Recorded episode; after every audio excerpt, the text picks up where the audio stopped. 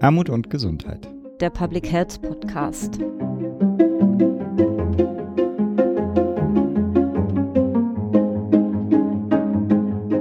Herzlich willkommen zur neunten Episode des Podcasts Armut und Gesundheit, der Public Health Podcast. Für das Kongressteam ist heute mit dabei mein Kollege Julian Bollmann. Hallo Julian. Hallo. Und ich, mein Name ist Maren Janella. Und wie immer mit dabei unser Mitpodcaster Philipp Schunke. Hallo Philipp. Hi, heute ein bisschen aus dem Off, wie man hört.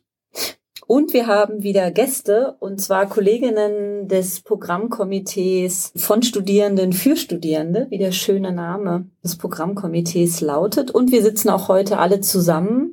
Niemand hat sich eingewehrt, das heißt, wir können uns alle in die Augen gucken, wenn wir uns unterhalten, was auch schön ist. Und Julian, ich würde dich zu Beginn bitten, einmal die Mitglieder des Programmkomitees vorzustellen bzw. überzuleiten, dass die Kolleginnen sich selber vorstellen. Also ich freue mich, dass wir heute zum ersten Mal hier mit dem Programmkomitee von Studierenden für Studierende zusammensitzen. Wir haben neue Formate in den Kongress reingebracht und wie das Ganze zustande gekommen ist, sprechen wir dann gleich drüber, aber stellt euch doch gerne einmal vor. Ich bin Alisa Schnitzler. Ich bin eigentlich gelernte Gesundheits- und Krankenpflegerin und ähm, hey, Philipp und ich auch. Hey. Fahne hoch. und studiere momentan an der BSBH, das ist die Berlin School of Public Health und bin da momentan im Master. Bin zusätzlich noch Mitglied an der DGPH, Deutsche Gesellschaft für Public Health und bin jetzt zum ersten Mal im Programmkomitee und organisiere den Science Slam für den Kongress Armut und Gesundheit mit. Schön, herzlich willkommen. Dann würde ich gleich mal weitermachen. Ich bin die Claudia Czernik, ich bin Physiotherapeutin vom Grundberuf und bin im gleichen Masterstudiengang, also auch Public Health, schreibe jetzt gerade Masterarbeit und tummel mich so sehr auf dem Gebiet der Weiterentwicklung der Gesundheitsfachberufe. Das ist so mhm. meine Passion. Mhm. Ich habe letztes Jahr schon den Science Slam mit organisiert und finde die Idee total klasse und habe deswegen auch gesagt, ich bin dieses Jahr wieder mit dabei, auch wenn jetzt so mein Studierendenstatus bald gegen Ende zugeht. Genau. Magst du gleich mal sagen, was der Science Slam ist?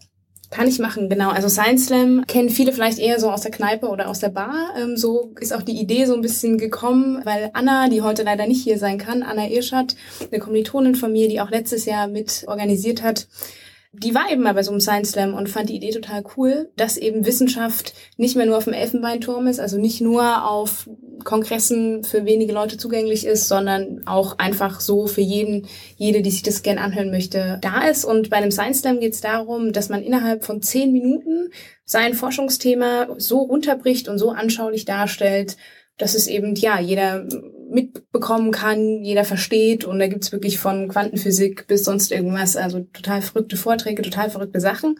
Wir haben uns hier so, oder ne, was das Kongressformat ja auch hergibt, geht's meistens so ein bisschen um Gesundheit oder was irgendwie Gesundheit touchiert. Das ist ähm, das, was wir uns so auf die Fahne geschrieben haben. Und ganz wichtig bei unserem Science Slam ist es ein studentischer Science Slam. Also da sind Hausarbeiten erlaubt, da sind Bachelorarbeiten, Masterarbeiten erlaubt. Wir haben Doktorarbeiten ausgeschlossen, explizit, weil wir wirklich wollen, dass junge Menschen, die vielleicht noch keine oder ganz wenig Bühnenerfahrung haben, einfach mal auf die Bühne können und ihr Forschungsprojekt, wofür sie brennen, vorstellen können. Und der Erfolg hat euch im letzten Jahr recht gegeben. Wir haben dieses Format etabliert und haben die Anmeldung online geschaltet und dann irgendwann euch rückgemeldet, dass ihr nicht einen kleinen Saal, sondern dass ihr unseres, unser kleines Audimax füllt mit über 400 Menschen, die da reinpassen. Und ich war selber auch mit dabei und musste die freien Plätze in den Reihen suchen. Und das wäre natürlich fürs nächste Jahr auch wieder toll. Genau, aber machen wir weiter mit der Vorstellung und steigen gar nicht zu tief schon jetzt in den Science Slam ein. Ja, ich bin Katharina Klein. Ich studiere auch im Master Public Health, auch an der BSBH. Und ich bin auch von Hause aus Gesundheits- und Krankenpflegerin und habe auch lange Zeit dort in dem Beruf gearbeitet und ich bin im Fachbereich Studierende der Deutschen Gesellschaft für Public Health auch tätig, bin dort die Fachbereichssprecherin zusammen mit Katrin Pockel, die heute leider nicht dabei sein kann, und engagiere mich auch so ein bisschen im Vorstand der DGPH. Und ich war auch letztes Jahr schon mit Claudi und Anna beim Science Slam mit dabei und freue mich total, dass das Format jetzt dieses Jahr auch wieder da ist und dass wir auch sonst Formate für Studierende weiter etabliert haben und weiter ausgebaut haben. Und ja, da werden wir bestimmt nachher noch Näheres mhm. zu erläutern. Ich heiße Lorette Rasch, ich habe auch ursprünglich Krankenpflege gelernt. Gesundheits- und Krankenpflege wollte ich sagen. Und dann Bachelor im Berufsschullehramt für Gesundheitsberufe und Sozialwissenschaften gemacht und studiere jetzt Public Health Master Ich hatte das große Glück, letztes Jahr beim Science Slam sprechen zu dürfen, was Mhm. wahnsinnig aufregend war, unter anderem, weil der Raum so riesig war und wahnsinnig viele Leute. Mhm. Und das ist aber ja eben auch ein Herzensthema, wie du schon gesagt hattest. Und also ich habe zu Transweiblichkeiten und HIV-Prävention in Deutschland gesprochen. Und es war mir schon ein großes Anliegen und gleichzeitig ein sehr abstraktes Thema dann doch, um das da irgendwie lustig zu verkaufen. Und weil ich da letztes Jahr mitgemacht habe, habe ich mich entschieden, dass ich dieses Jahr den Neuen, die dazukommen, auf jeden Fall gerne die Möglichkeit geben will, davon zu profitieren, dass ich da Wissen oder Erfahrung gesammelt habe. Und aber auch, weil ich schon im Bachelor zum Kongress Armut und Gesundheit gefahren bin und das total bereichernd fand, da zu sein, tatsächlich irgendwie zu sehen, was für wahnsinnig viele Leute sich da interessieren und das mir auch einen Anstoß gegeben hat, Public Health zu studieren. Genau, darüber hinaus bin ich Böckler-Stipendiatin, also in einer gewerkschaftsnahen Stiftung. Und auch das ist was, was sich da gut immer wieder einbringen lässt, zu sagen, es gibt Wege zu studieren, wenn man sich anders nicht finanzieren kann. Oder Mhm. aber auch, wenn man das Glück hat, ein Stipendium zu bekommen, zum Beispiel über die Hans-Böckler-Stiftung. Und Julian, ich finde, dass der Name total Programm ist. Ne? Also von Studierenden für Studierende. Studierende sind ja, Ja. die größte teilnehmenden Gruppe auf dem Kongress. Und gerade in dem Podcast, den wir aufgenommen haben zum Thema Gesundheit in der Arbeitswelt, ist auch nochmal sehr hervorgehoben worden, dass das eine totale Bereicherung ist, dass ihr als Studierende in den Veranstaltungen seid und gleichzeitig mit einem Appell noch an euch verbunden, dass sich ein bisschen mehr gewünscht wird, dass ihr euch noch stärker einbringt, als ihr es bislang tut in den Veranstaltungen. Also ihr jetzt stellvertretend für die Studierenden auf dem Kongress und dass es nicht nur Lehrveranstaltungscharakter hat dann, sondern dass es auch diskussionsfreudig ähm, ist, dann auch durch euch innerhalb der Panels und alleine die ganzen beruflichen Hintergründe, die ihr mitbringt, qualifizieren euch ja auch nochmal auch andere Expertise zu haben als ausschließlich die Expertise, die ihr im Rahmen des Studiums Ja, ist ja auch total schön. Also es ist ja, hören wir ja nicht nur bei BGF, sondern auch bei vielen anderen Programmkomitees. Und da haben wir ja auch das große Glück, dass wir jetzt in unterschiedlichen Programmkomitees auch weiter Studierende schon mit eingebunden haben, die dort ihre Sichtweise einfach präsentieren und da nochmal frischen Wind durchaus reinbringen. Und nach das- 25 Jahren ist endlich Zeit, dieses Programmkomitee installiert zu haben. Und wie das kam, Katharina, magst du noch mal ein bisschen herleiten? Wie Ja, gern. Also das kam sehr ja, überraschend und auch sehr kurzfristig. Im März 2018 war es, glaube ich. Da hat uns eine Professorin, Frau Beer, Anna und mir, also Anna Irschert und mir geschrieben, Mensch, Armut und Gesundheit 2019 macht jetzt wieder eine Auftaktsveranstaltung der Programmkomitees. Wollt ihr nicht da einfach mal hingehen und als Studierende einfach mal zuschauen und gucken, wie ihr euch einbringen könnt? Ja, und dann sind wir zur Gesundheit Berlin-Brandenburg gegangen und wurden ganz freundlich und herzlich begrüßt und hatten wirklich die Gelegenheit, bei dieser Auftaktsveranstaltung ähm, Ideen, Vorschläge äh, einzubringen, wie wir Studierenden auf dem Kongress aktiv werden können. Und da ist auch die erste oder der erste Impuls für den Science Slam eigentlich gefallen. Und dann ging das mit Julian und auch äh, dir, Maren, immer, immer weiter. so dass wir dann den Science Slam geplant haben und dann auch zum ersten Mal eine studentische Posterpräsentation vor dem Hintergrund, dass die Abschlussarbeiten, Bachelor, Masterarbeiten nicht in der Schublade landen sollen, sondern auch mal vor einem größeren Publikum äh, präsentiert werden sollen. Das war so der die Historie. In der Vorbereitung für dieses Gespräch heute haben wir dann auch nochmal drüber nachgedacht, warum es eigentlich von Studierenden für Studierende heißt und warum es nicht von Studierenden für alle heißt zum Mhm. Beispiel. Weil das ja auch ein bisschen so klingt, als wären die Sachen, die da einzubringen sind, vielleicht gar nicht so interessant für Leute, die schon etablierte sind. Oder aber als würden wir uns abgrenzen wollen von denen, die schon Abschlüsse haben und sagen, mit euch ist es uns zu anstrengend oder Ja, total. Das hatten wir auch letztes Jahr schon angedacht ne? und auch angesprochen, schon mal äh, andere Berufsgruppen oder auch Ausbildungsgruppen anzufragen. Haben wir auch gemacht. Die Rückmeldung war leider nicht so groß, aber ja, das ist auf jeden Fall auch weiter in der Entwicklung, welche Gruppen wir da noch mit anfragen und auch ja von den Physiotherapeuten, von den Ergotherapeuten und so gibt's ja überall noch Berufsgruppen und auch Berufsverbände, die auch Nachwuchsabteilungen haben. Also wenn ihr das hört und Interesse habt, euch zu beteiligen, meldet euch gerne bei uns. Genau, das wäre der Mhm. Von-Part, ne? aber ich finde auch der Für-Part, den du Mhm. halt gerade angesprochen hast, nochmal total gut.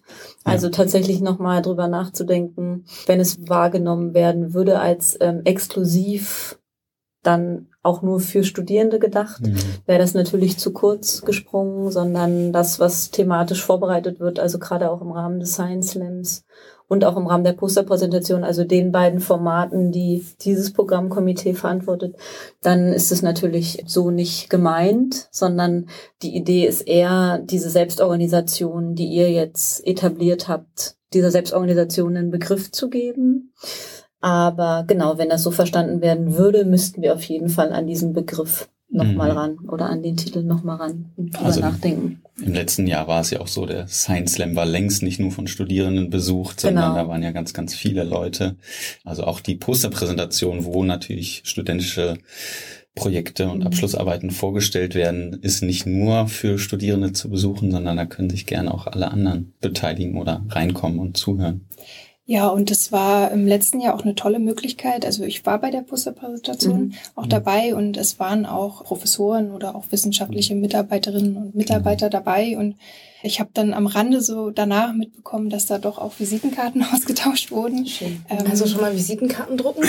genau. Na, es ist natürlich, wenn man da seine Abschlussarbeit vorstellt, für die berufliche Perspektive ist das vielleicht auch ein ganz guter Hinweis oder Start, Ja, dann ja, jemanden kennenzulernen. Aber wir sind da tatsächlich auch total auf euch angewiesen. Deswegen ist das super, dass es dieses Komitee gibt, weil ihr wisst am besten, was braucht ihr zum einen für eure berufliche Orientierung. Ihr seid die Akteure, die perspektivisch dieses Thema federführen werden in den Verantwortlichkeiten, in denen ihr dann irgendwann mal seid, mit euren Hintergründen. Und ich finde super und freue mich über jede Studierende und jeden Studierenden, der Interesse hat an dem Thema gesundheitliche Chancengleichheit. Nun ist es so, dass wenn man Public Health studiert, ist das relativ naheliegend. Also es gibt mindestens Seminareinheiten dazu, wo man auf dieses Mhm. Thema gebracht wird, aber es sind ja bei weitem nicht alle dann auch innerhalb einer Kohorte, die sich äh, längerfristig in diesem Thema engagieren. Dafür gibt es einfach auch viele andere Themen, in denen man sich engagieren kann, wenn man Public Health studiert hat.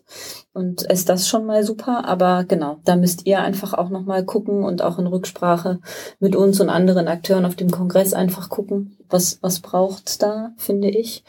Und wir müssen nochmal äh, noch mal stärker auch gucken, wie können die, die Fragen des Nachwuchses auch nochmal stärker Eingang finden in, ähm, in die Diskussion auf den Kongress, auch was die inhaltlichen Panels angeht. Und ich fand zum Beispiel total toll, dass zum Beispiel Anna im letzten Jahr auch auf der Abschlussveranstaltung die Studierenden Mega mutig auch. mit vertreten hat und das zum einen es richtig gut vertreten hat natürlich, aber auch überhaupt das, das gemacht hat und sich ähm, quasi da auf die Bühne gewagt hat. Und das ist genau das, was wir möchten. Und wenn wir quasi da die Plattform für bereithalten können, dann ähm, ist das super. Und wenn ihr sie so annehmt, dann nochmal umso besser.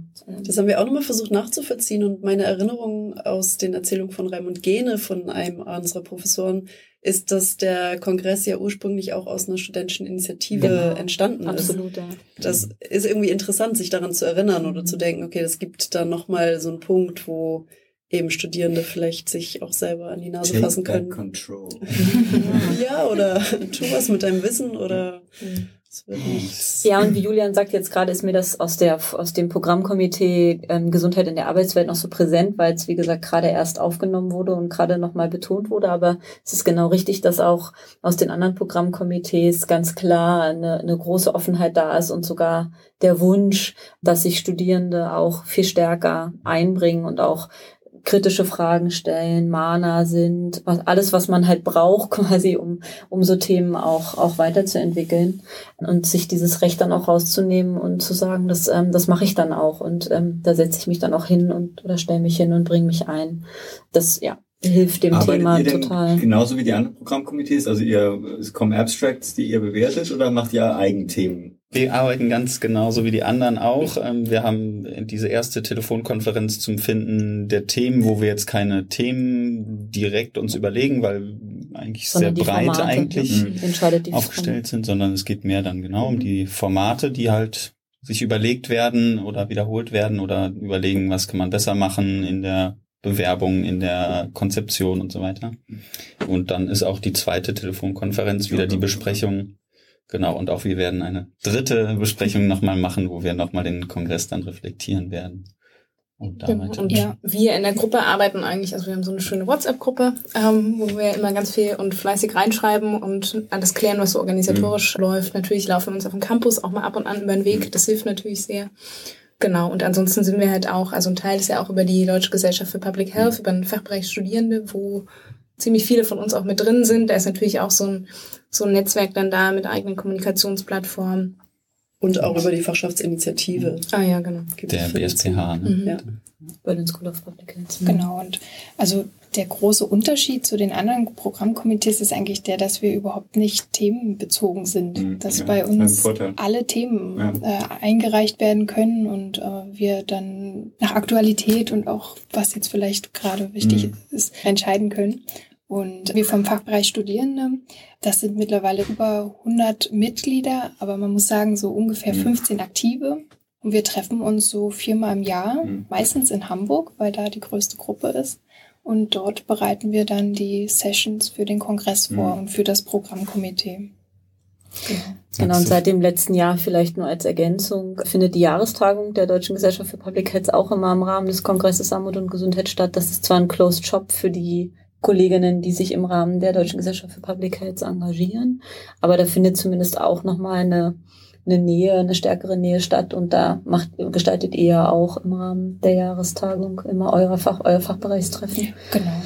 Und ja. ja, seit letztem Jahr auch das äh, Symposium, was ja genau, wir haben auch wieder ganz aktuell ja, was genau, magst du vielleicht da nochmal auch oder einer von euch nochmal sagen? Was es geht um das äh, studentische Symposium, mhm. was wir vom Fachbereich Studierende der Deutschen Gesellschaft für Public Health ähm, organisieren. Und ja, leider oder letztes Jahr war es ja sozusagen ein Tag vor dem Kongress und dadurch, dass halt dieses Jahr der Kongress drei Tage war, mhm. haben wir uns schweren Herzens entschieden, das zu trennen, mhm. weil wir gesagt haben, okay, vier Tage mhm. halten die Leute schwer durch oder bekommen vielleicht auch schwer frei und ähm, deswegen ist das Symposium jetzt am 25.09. In Hannover. Genau, in Hannover. Alle kommen.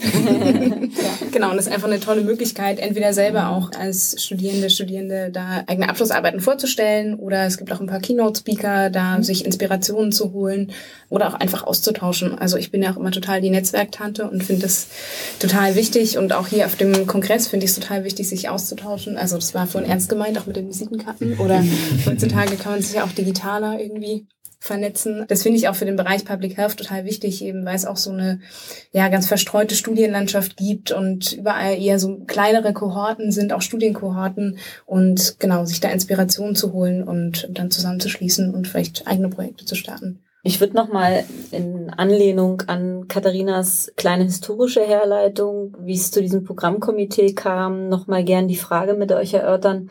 Was hat eigentlich dieses Thema Studierendengesundheit im weitesten Sinne mit dem Kongress Armut und Gesundheit zu tun. Und ich verstehe das so jetzt nach euren Rückmeldungen, dass es weniger um die Studierendengesundheit an und für sich geht, auch in den Hintergründen, die ihr für den Kongress aufbereitet, sondern eher darum, was für Themen, die von Studierenden bearbeitet werden, im Rahmen von Projekten, im Rahmen von Arbeiten, im Rahmen von Forschungsvorhaben, eine Relevanz haben für das Thema Armut und Gesundheit im weitesten Sinne.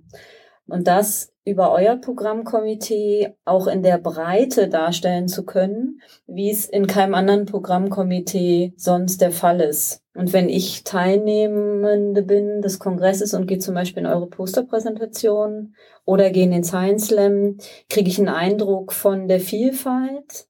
Was verstehe ich das? ungewöhnliche und nicht etablierte Themen ja, von Leuten bearbeitet werden. Aber verstehe ich das richtig, ja, oder? Genau. Ja, auf jeden Fall. Aber es ist beides. Also mhm. wir sind, ähm, also Anna und ich sind auch in dem Programmkomitee Gesundheit studieren, gesund studieren, mhm. äh, dass wir das natürlich Studierendengesundheit ist natürlich mhm. für uns auch eine super wichtige Sache. Mhm.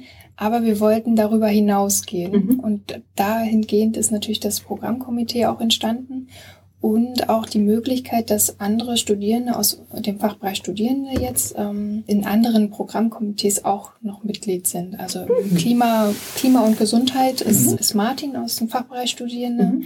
Er hat sich da eingebracht und ja, es geht ja auch, beides. Es geht ja auch genau um einmal um diese inhaltliche Breite, aber es geht ja auch dann hier vor allem nochmal darum, auch den Nachwuchs explizit anzusprechen und was können Formate sein, wie man die irgendwie abholen kann. Also anders als in dem Programmkomitee Gesundheit studieren, gesund studieren. Das heißt, es könnte sein, dass bei dem nächsten Kongress, und das mal als quasi ein bisschen naive Frage, als würde ich es nicht wissen, in die Runde gestellt, es könnte schon sein, dass das Thema Studierendengesundheit bei euch auch eine Relevanz hat, wenn ein Abstract sich bei euch bewerben würde für den Science Slam, das dieses Thema aufgreift oder für eine, für eine Posterpräsentation. Aber es ist quasi nicht Voraussetzung dafür, bei euch angenommen zu werden. Gar nicht, nee, mhm. gar nicht. Also wir sind wirklich offen für alles und lassen ja. uns auch total gern überraschen. Mhm. Und also das ist ja auch so ein bisschen das, wo wir auch schauen, eigentlich ist es uns ausgefallen, am liebsten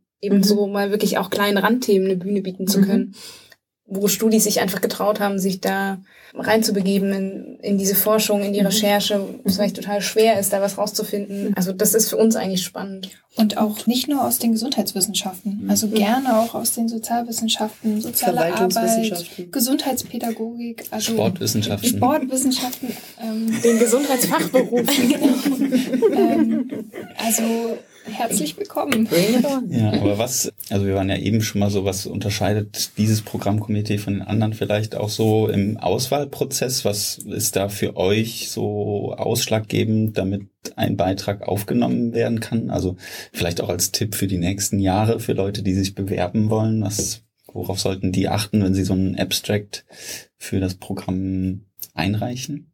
Also sie müssen studierend sein. Anderen mussten wir leider schon absagen. Das, aber das wollen wir ja ähm, vielleicht auch ändern, oder? Wenn wir andere. Von Studierenden für alle, aber um genau diese Lücke einmal aufzumachen. Also das, was in vielen anderen Programmkomitees erfahrungsgemäß relativ schwierig ist, sich aber da. Ausbildungsberufe auch mit aufnehmen würden, wenn es da Interessenten gäbe, sich hier okay, zu engagieren. Von Lernenden. Von Lernenden. Aber aktuell ist es so, dass die mhm. Voraussetzung ist, Studierende zu sein. Mhm. Oder eben nicht etabliert zu sein, also um mhm. das immer nochmal zu betonen mhm. und um mhm. eben genau die Möglichkeit zu haben und auch gar nicht das immer auf so eine Schiene zu bringen, wenn Leute sich dann mal trauen, sondern es gibt eben oft auch nicht die Möglichkeit, wenn man nicht einen bestimmten Titel hat, dann ist es nicht so leicht, irgendwo die Chance zu bekommen, zu bestimmten Themen zu sprechen. Was ja auch was ist, was beim Kongress zum Beispiel auch von Menschen, die arbeitslos sind, thematisiert wurde vor zwei Jahren bei der Abschlussveranstaltung, mhm. dass die da viel mhm. zu wenig repräsentiert sind. Auch sowas könnte da nochmal mitgedacht und mitdiskutiert werden, aber mhm. eben erstmal ist es ein Format, wo sich explizit an akademischen Nachwuchs gewandt wurde und mhm. interessant aber auch ist, dass das ein Komitee ist, was ja nicht besonders kontinuierlich auch gedacht ist, weil wir irgendwann alle keine Studierenden mehr sein werden, vermutlich, dank Bologna. also genau. Dann ja, aber auch wieder andere nachrücken und sich dadurch aber auch so eine Flexibilität da drin erhalten lässt, die vielleicht in anderen Komitees durch gewachsene Strukturen über die letzten nicht 30, sondern 25 Jahre, mhm. ja, vielleicht so ein bisschen hakelig geworden ist. Also worauf wir auch achten, wenn wir Abstracts uns durchgucken, wir haben jetzt keine Checkliste, dass wir durchgehen, sind die Pi-Werte in Ordnung, ist das gerade ein sehr aktuelles Thema, ist es irgendwo reinzugliedern in Digitalisierung oder Global Health, sondern was wir schauen, ist halt tatsächlich, dass wir ein vielfältiges Programm haben, dass wenn man bei uns zum Beispiel in den Science Slam reinkommt, dass das verschiedenste Themen sind und unser Ziel ist es ja auch, dass wir alle ansprechen, dass wir nicht nur Personen ansprechen, die sich für ein bestimmtes Fachgebiet interessieren, für eine bestimmte Richtung, sondern dadurch, dass der Science Slam natürlich auch kostenlos ist und offen, dass so viele Menschen aus vielen verschiedenen Gebieten natürlich auch da reinkommen und mhm. halt auch davon profitieren und auch vielleicht plötzlich Interesse an Themen finden, an denen sie vorher vielleicht kein Interesse hatten. Oder auch diesen Ort mal betreten. Also das kann ich vom letzten Mal sagen. Ich habe drei Leute eingeladen, unter anderem auch welche, die jetzt geflüchtet in Deutschland leben, die noch nie mhm. einen Schritt in die TU gesetzt mhm. haben und total beeindruckt waren von der ganzen Atmosphäre und eben davon, was wir da Absurdes auf der Bühne veranstaltet haben. Genau, aber das ist nochmal ein wichtiger Hinweis, dass wer zu dem Science Slam kommen möchte, nicht Kongressteilnehmende oder Teilnehmender sein muss, sondern einfach zum Science Slam kommen kann und dazu herzlich eingeladen ist, ohne irgendeine Gebühr zu entrichten. Und in dem Zusammenhang auch nochmal der Hinweis, alle, die die Möglichkeit haben, Gebühren für den Kongress zu entrichten, sind dazu herzlich eingeladen und darauf sind wir auch angewiesen. Aber alle, die das nicht können, sind genauso herzlich eingeladen und können dann über solidarische Beiträge von anderen auch kostenfrei am Kongress teilnehmen. Der Geldbeutel ist nicht das Kriterium der Kongressteilnahme. Das ist uns ein Herzensthema. Und jetzt haben wir es eben schon so angesprochen. Was könnten. Worum geht's? Genau, was sind denn Jahr? so diese außergewöhnlichen und äh, oder vielleicht ungewöhnlichen und diversen Themen, die dargestellt werden? Wir wollen ja auch nicht zu viel, viel wegnehmen. Wir wollen ja auch nicht bisschen äh, spoilern, aber Doch, um so einen kleinen Teaser oder Trailer zu geben. Also es wird auf jeden Fall global. Wir haben ein bisschen was aus Mexiko. Unter anderem geht es auch ein bisschen um Pharmafirmen. Und auch nochmal eine, ja, ich würde sagen, Neudefinition oder andere Perspektive auf den Begriff Gesundheit. Im Rahmen des Science Slams oder im, Im Rahmen Rahmen, der. Posterpräsentation? Im Rahmen des Science Slams. Der ist wieder Sonntagabend am 8.3. Um 19 Uhr. Ab 19 Uhr, genau.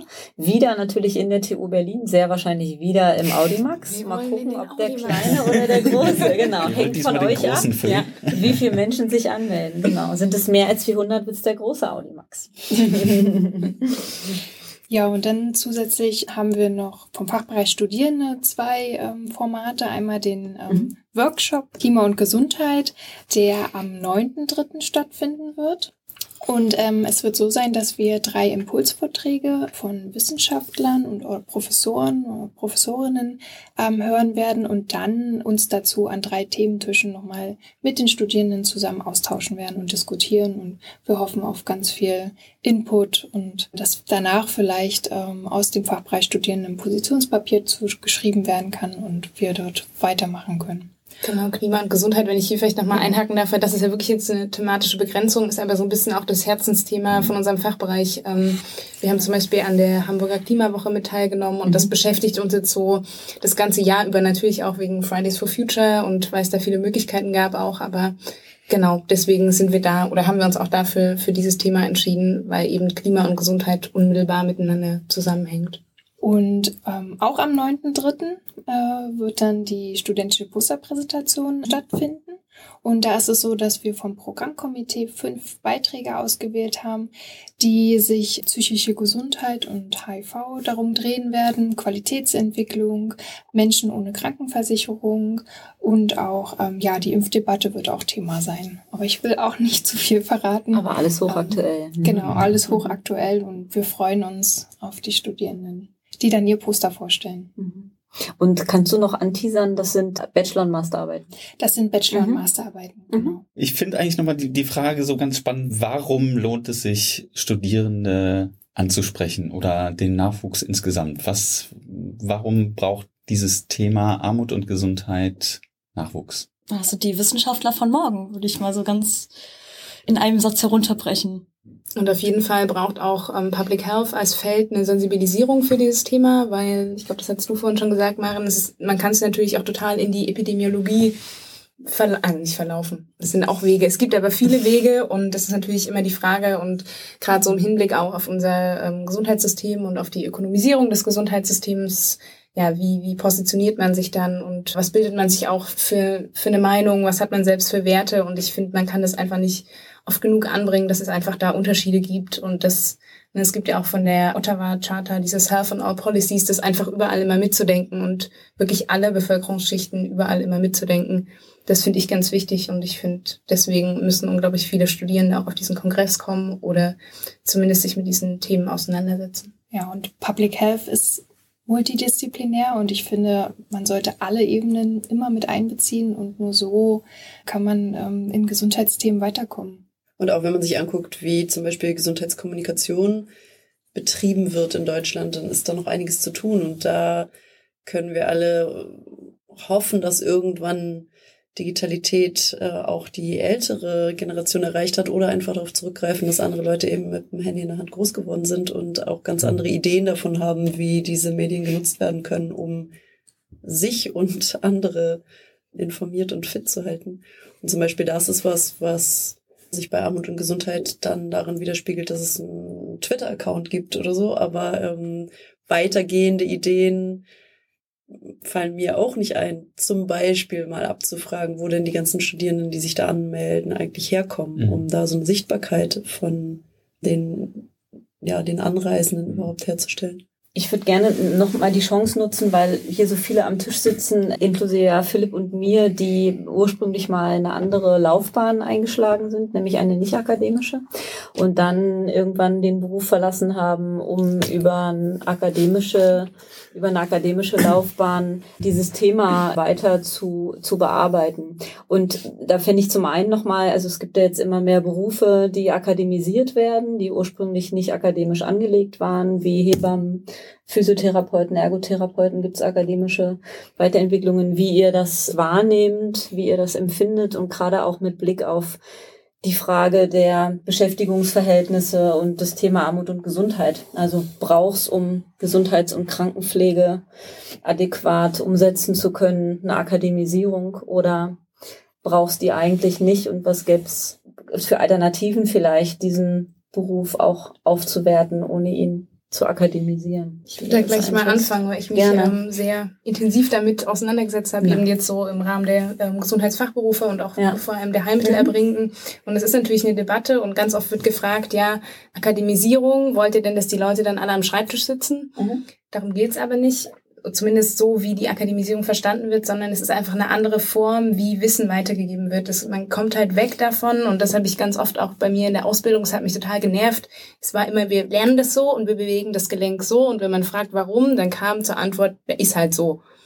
Steht im Buch, fertig. Und es soll jetzt durch die Akademisierung eben, es sollen reflektierte PraktikerInnen ausgebildet werden. Das heißt, Leute, die jetzt auch interdisziplinär viel besser miteinander kommunizieren können, arbeiten können, die sehen Patientin, Patient ein Problem und fangen dann an, über Clinical Reasoning, also über klinische Denkprozesse und so dieses Problem anzugehen und selber sozusagen drüber nachzudenken, eigene Strategien zu entwickeln, natürlich sich den Methoden zu bedienen, die eben der Beruf vorgibt, aber es geht eben um eine andere Denkweise. Und ich finde das total wichtig total wichtig auch die Gesundheitsfachberufe weiterzuentwickeln, voranzubringen in diesem Sinne und auch ähm, wirklich zu öffnen und auch die Handlungskompetenzen und Tätigkeitsprofile nochmal komplett neu zu überdenken, dass man eben auch Schnittstellen viel besser abdecken kann. Aber muss das synonym sein mit einer Akademisierung?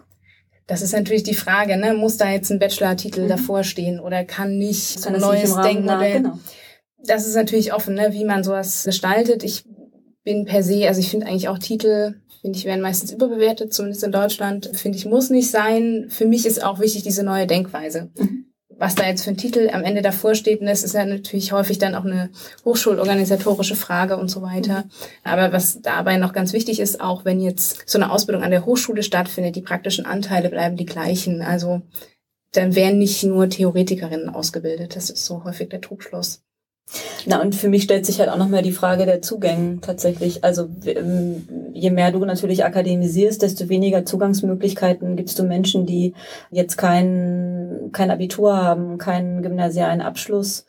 Ist der zwingend erforderlich, um, um bestimmte Berufe Aber das Ähm, finde ich, das finde ich die falsche Logik. Also ich finde es schwierig, Akademisierung mit Abwertung von anderen Berufen gleichzusetzen und ich zum Beispiel als eine Person, die kein Abi gemacht hat und trotzdem studiere, finde wichtig zu betonen, dass Bildungsdurchlässigkeit super Mhm. relevant ist und dass es auch wichtig ist, darauf zu achten, eben was bringen Leute mit, die aus den verschiedenen Bereichen kommen und wo müssen sie dann auch weiterqualifiziert werden.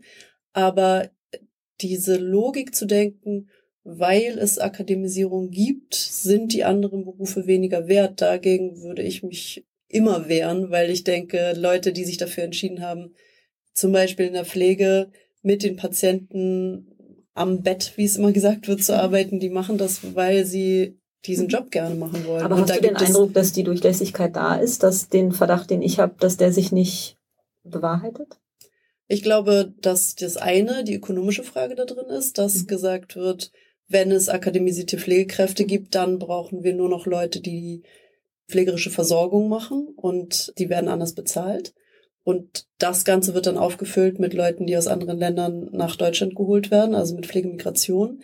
Das ist aber ein ganz, ganz anderes, komplexes Thema nochmal. Also diese ganze Frage von Pflegenotstand oder wer kann wie die Arbeit leisten, die da getan wird, finde ich, kann nicht durcheinander gemischt werden mit der Frage, darf es Akademisierung geben oder nicht? Akademisierung oder Versuch, Versuche, die, das Bildungssystem anders zu strukturieren und zu sagen, dadurch lassen sich vielleicht auch Hierarchien jetzt gerade im klinischen Bereich zwischen den Ärztinnen und Ärzten und den Zuarbeitenden verändern und auch Leute sind vielleicht auch ganz zufrieden damit, zum Beispiel nicht diese elenden Medikamente stellen zu müssen, sondern bestimmte andere pflegerische Aufgaben übernehmen zu dürfen. Also zum Beispiel in der Schweiz gibt es auch nochmal andere Organisationen, wo dann Menschen ausgebildet werden für Betreuung. Also die sind dafür da, soziale Arbeiten zu übernehmen. Die machen nicht soziale Arbeit, sondern die machen halt Betreuungsarbeit.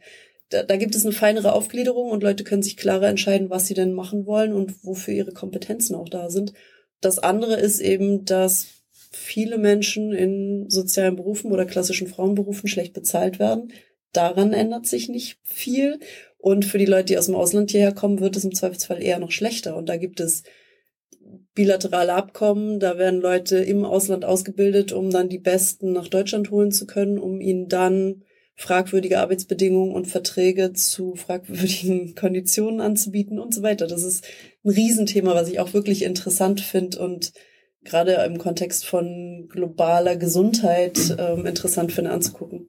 Und auch mit Blick, dass WHO-Jahr 2020 ja unter dem Motto ähm, Nurses und Midwives steht. Und wenn ich mich an die Diskussion auf dem letzten World Health Summit erinnere und den großen Notstand, den wir gerade im Bereich dieser Berufsgruppen haben, weltweit, dann, wenn man das in Deutschland schon spürt, dann kann man sich das vorstellen, wie extrem das spürbar ist in, in Schwellenländern oder in Entwicklungsländern, dann ähm, merke ich einfach, dass da ganz viel Diskussionsbedarf ist, was dieses Thema anbetrifft und die Frage der Akademisierung ja ähm, eine, eine dieser Fragen in diesem, in diesem großen Kontext ist. Und genau deswegen finde ich das spannend, das mit euch auch nochmal anzudiskutieren. Habt ihr da noch weitere Impulse? Zu? Also ich habe mich damals dazu entschieden, noch zu studieren, weil mir die Entwicklungsmöglichkeiten ähm, gefehlt haben in der Pflege. Das war ja nach zwei, drei Jahren auf der Intensivstation war irgendwo konnte ich mir nicht vorstellen, das noch bis 67 zu machen. Aber ich muss auch sagen, dass ich dem ein bisschen kritisch gegenüberstehe, das alles zu akademisieren, weil ich finde, dieser Pflegeberuf braucht einfach erstmal Empathie, dass man mit Menschen umgehen kann. Und das braucht nicht unbedingt eine wissenschaftliche Karriere oder einen wissenschaftlichen Abschluss. Und mir wäre wichtiger, dass dieser Beruf einfach aufgewertet wird, dass wirklich zwischen Arzt und Pflege oder auch ähm, anderen Positionen im Krankenhaus, dass das, was da geleistet wird in der Pflege, mehr anerkannt wird und ja, vielleicht auch mehr ausgebaut wird und dass die Pflege aber auch dazu bereit ist. Das ist ja oft leider auch so, dass die Pflege sich natürlich auch dagegen stellt und sagt, wir wollen nicht noch mehr Aufgaben, aber vielleicht in spezifischen Bereichen, wenn dort die Aufgaben aufgewertet werden, kann es vielleicht auch schon zur Verbesserung führen. Mhm. Und dafür braucht man auch nicht unbedingt einen akademischen Abschluss. Ich finde auch interessant, auch nochmal darüber nachzudenken, wie eben Durchlässigkeit geschaffen werden kann, dass, dass solche Fort- und Weiterbildungsmöglichkeiten zum mhm. Beispiel Leuten mhm. ermöglichen, überhaupt weiter zu denken oder ermöglichen zu sagen, ich habe schon ganz viel Arbeit als Hausfrau und Mutter im pflegerischen Bereich geleistet und kann jetzt über den und den Kurs mir noch eine Qualifikation dafür verschaffen und dann wiederum auch anders Geld verdienen oder so. Also das sind ja diese ganzen Sachen, die auch bei Angehörigenpflege gerade ein totales Thema sind. Und Philipp, aber das machen wir jetzt nicht auf, aber welche Rolle spielt auch die Frage Selbstorganisation der Pflege, Pflegekammer in diesem ganzen oh. Kontext? Ne? Also das, aber Ach so, das hätte ich jetzt angeschnitten. Aber gerne. ja, so, dann doch. Dann ähm, doch. Ja, also ich wollte eigentlich nur sagen, ich komme eigentlich aus dem stationären Sektor und ich denke, dass auch gerade da diese Hierarchiestrukturen, die über die Jahrhunderte entstanden sind, durch die Geschichte auch der Krankenhäuser, dass da halt gerade die Akademisierung dazu führen kann, dass halt eine der größten Berufsgruppen, die Pflege halt auch erstmal es schafft, auch in gewisse Strukturen im Organigramm halt auch aufzusteigen, um halt auch die Perspektive der Pflege hervorzuheben und denen auch ein bisschen Macht zu geben, weil sie ja doch auch mit anderen Berufsgruppen konkurrieren müssen in einem Organigramm des Krankenhauses.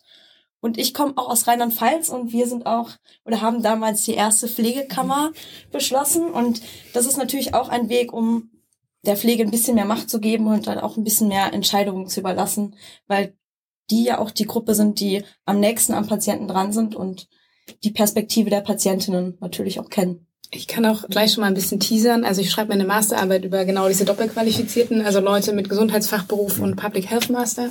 Ich gebe am 4.4. ab. Äh, vielleicht trage ich ja auch mal irgendwo vor oder so. Oder wenn jemand noch ganz schlaue Ideen hat, ich bin natürlich auch immer gerne offen. Aber es ist, also ich höre das gerade mhm. super oft. Es ist anscheinend ein großes Thema und man total, hat jetzt noch nicht so genau total. die Zahlen, aber man sieht halt, dass ja die Gesundheitsfachberufler, die wirklich Lust haben, weiterzudenken, die da raus wollen aus diesem System, entweder hören sie komplett auf oder gehen eben in die Gesundheitswissenschaften Public Health rein und qualifizieren sich dort weiter und gehen natürlich dann auch irgendwie den Gesundheitsfachberufen verloren. Und genau, ich gucke in meiner Masterarbeit auch halt so ein bisschen, wie kann man die eigentlich wieder zurückholen und für die Weiterentwicklung der Gesundheitsfachberufe eigentlich in Anführungsstrichen nutzbar machen, weil es sind tolle Kompetenzen, die die Leute mhm. mitbringen. Gibt es ein Poster von dir? Ein Poster? Nee, soll, noch soll so eine nicht. Konferenz geben, kurz vor deinem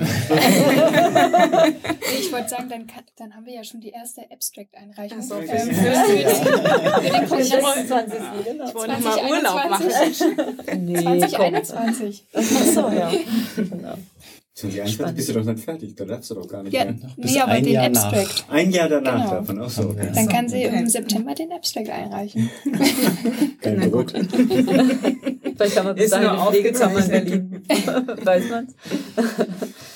ja.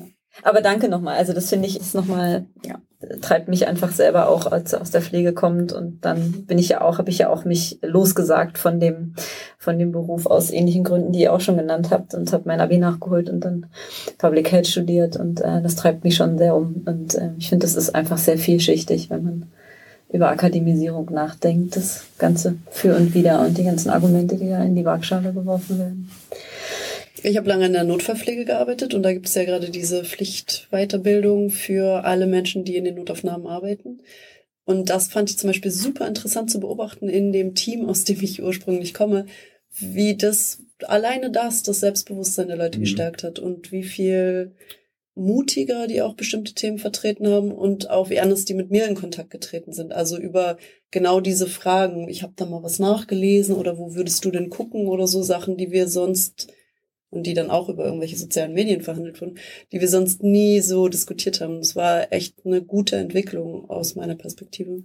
Ja, aber ich kenne es zum Beispiel aus der Intensivmedizin, gibt es ja auch eine Weiterbildungsmaßnahme in der Krankenpflege und da ist es so, man macht diese zwei Jahre Weiterbildung und dann kommt man auf Station zurück und macht genau das Gleiche wie vor den zwei Jahren. Und das fand ich damals ja als auch abwertend. Also warum soll ich diese zwei Jahre machen, wenn ich am Ende dann doch das Gleiche mache wie alle anderen?